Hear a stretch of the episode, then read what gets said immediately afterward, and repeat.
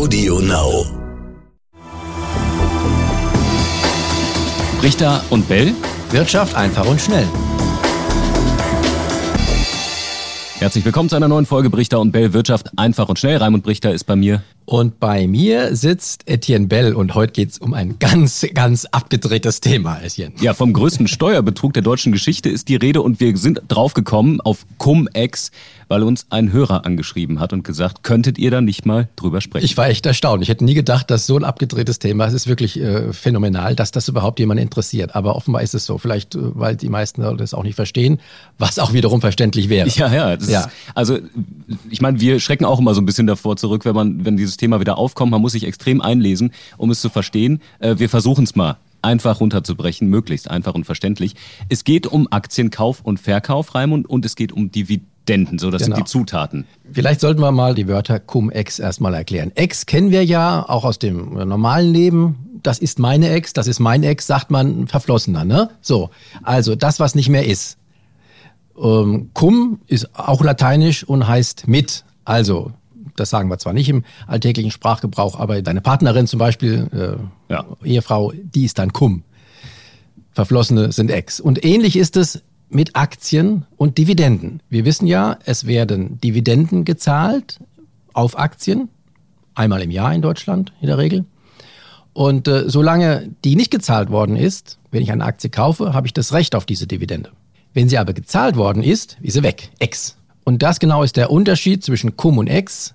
Es werden Aktien gehandelt, die mit Dividendenberechtigung am Markt sind. Und am Tag der Dividendenzahlung werden sie Ex.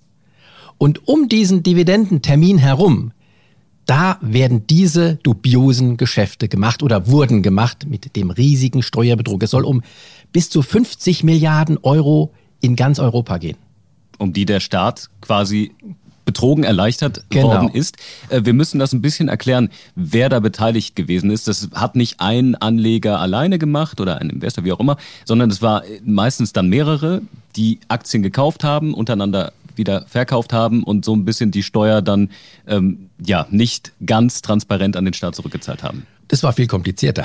das ist ja ein Versuch, vielleicht runterzubringen. Richtig. Also, an diesem Dividendentag, wenn die Dividende gezahlt wird, wurden so viele Geschäfte getätigt, hin und her gehandelt, diese Aktien, dass das Finanzamt den Überblick verloren hat, wer hat eigentlich diese Aktie jetzt zu diesem Tag gehabt, wer hat noch die Aktie mit Dividendenanrecht, wer hat sie ohne Dividendenanrecht. Das war so kompliziert, dass am Ende herauskam, der Staat musste mehr an Steuern erstatten, als er überhaupt vorher mit der Dividende an Steuern eingenommen hat. Denn man muss wissen, so eine Dividende, da wird gleich eine Steuer abgezogen. Dann sagen die Banken natürlich, ha, ich habe die Aktie hier mit Dividende gehabt, jetzt ist sie ohne, also habe ich Anspruch auf diesen Steuer, auf diese Steuererstattung. Und da wurden viele Steuererstattungen gemacht, die eigentlich gar nicht hätten gemacht werden dürfen. Aber nur weil das Finanzamt keinen Überblick hatte. Also 25 Prozent sind es ja dann meistens, die ja. dann abgeführt werden. Äh, wenn ich Aktien kaufe und ne, mit Gewinn verkaufe, dann muss ich die zahlen und auch versteuern. Darum ging's. Genau. Aber äh, also 25 Prozent Steuer auf die Dividende. Auf ganz die genau. Dividende, genau. Ja. Und das wurde dann aber unrechtmäßig gemauschelt, um es jetzt mal ganz salopp zu sagen. Und ähm, im Endeffekt wurde der Staat betrogen. Richtig. Es gibt nämlich ähm, Steuerpflichtige oder auch nicht Steuerpflichtige, die diese Dividendensteuer gar nicht zahlen müssen. Und die haben dann die Rückerstattung gefordert. Zum Beispiel im Ausland Tätige oder Stiftungen. So. Und jetzt ging es darum, es wurden richtige Fonds gegründet, nur aufgrund dieses Zweckes. Sie wollten um diesen Dividendentermin herum, und es gibt ja laufend Dividendentermine bei verschiedenen Aktien, die werden ja nicht alle an einem Tag gezahlt, sondern Firma X zahlt an dem Tag, Firma Y an, am anderen. Also es gab im ganzen Jahresverlauf, gab es die Möglichkeit, mit solchen Geschäften Geld zu machen und das Finanzamt zu betrügen. Und dafür wurden speziell Fonds gegründet, in die dann reiche Leute Geld eingezahlt haben. Und jetzt ist die Frage, wussten die, dass das illegal ist oder nicht? Die meisten sagen natürlich, nö, ich wusste es nicht. Da gibt es auch bekannte Namen, die sowas äh, gemacht haben. Also zum Beispiel der Herr Müller ist auch in der Presse, der die Drogerien Müller hat, ganz bekannt. Der hat sich auch an so einem Fonds beteiligt. Ja, aber er sagt natürlich, ich wusste nicht, dass das illegal ist. War es denn zu dem Zeitpunkt illegal oder war das einfach ein Fehler im System, der clever ausgenutzt wurde? Genau, das ist die große Frage. Ähm, wahrscheinlich ist beides richtig. Es gab sogar ja auch Gutachten, die gesagt haben, ja, es ist hier problematisch, aber wenn man das wirklich Paragraphen für Paragraphen durchgeht, ist das sogar nicht illegal. Es ist ein Steuerschlupfloch. So. Aber dass es auch moralisch ähm, verwerflich ist, ist uns allen klar. Eine Steuer zurückzuverlangen, die nur einmal gezahlt wurde, mehrfach zurückzuverlangen, das ist moralisch verwerflich und kann eigentlich nicht legal in diesem Sinne sein, selbst wenn irgendwelche Schlupflöcher ausgenutzt worden sind. Aber warum hat das Finanzamt das nicht gemerkt, dass da offensichtlich falsche Beträge abgeflossen sind oder zu viel gefordert wurden? Fragt die Finanzämter, weil es so kompliziert war. Hm. Weil die eben auch diese Geschäfte um diesen Dividendentermin herum so kompliziert gestaltet haben. Es gibt ja die Möglichkeit, nur am Rande bemerkt, Aktien zu verkaufen, obwohl man sie gar nicht hat. Das nennt man Leerverkäufe und leiht die sich irgendwo, ne, um sie dann später zurück zu, ähm, zurückzukaufen. Und mit solchen Geschäften wurde das kombiniert. Und das da hat wirklich das Finanzamt den Überblick verloren. Das kann man nicht anders sagen. Was hat sich denn seitdem geändert? Haben die da irgendwelche Regeln eingeführt, um sowas zu verhindern?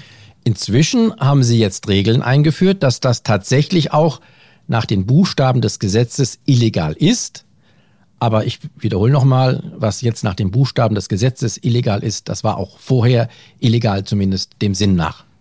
Und der erste Cum-Ex-Strafprozess, der läuft jetzt äh, von dem ja. Landgericht Bonn. Was droht denen, die da offensichtlich betrogen haben, beteiligt waren? Strafen. Strafen, ja. Aber es gibt noch keine, ist quasi ganz neu. Die, die, äh ja, da gibt es sicherlich auch, aber die habe ich jetzt nicht im Kopf, welche, ja. welche Strafen da genau drohen. Es drohen natürlich Geldstrafen und möglicherweise auch, auch äh, Gefängnisstrafen. Ja. Aber die Frage ist ja auch immer, erwischt man da die richtigen Leute? Die haben das vielleicht umgesetzt, aber erwischt man die Le richtigen Leute im Hintergrund? Da wird noch viel zu machen sein. Und es wird vor allen Dingen die Frage gestellt werden müssen, diejenigen, die an sich an solchen Fonds beteiligt haben, haben die auch illegal gehandelt?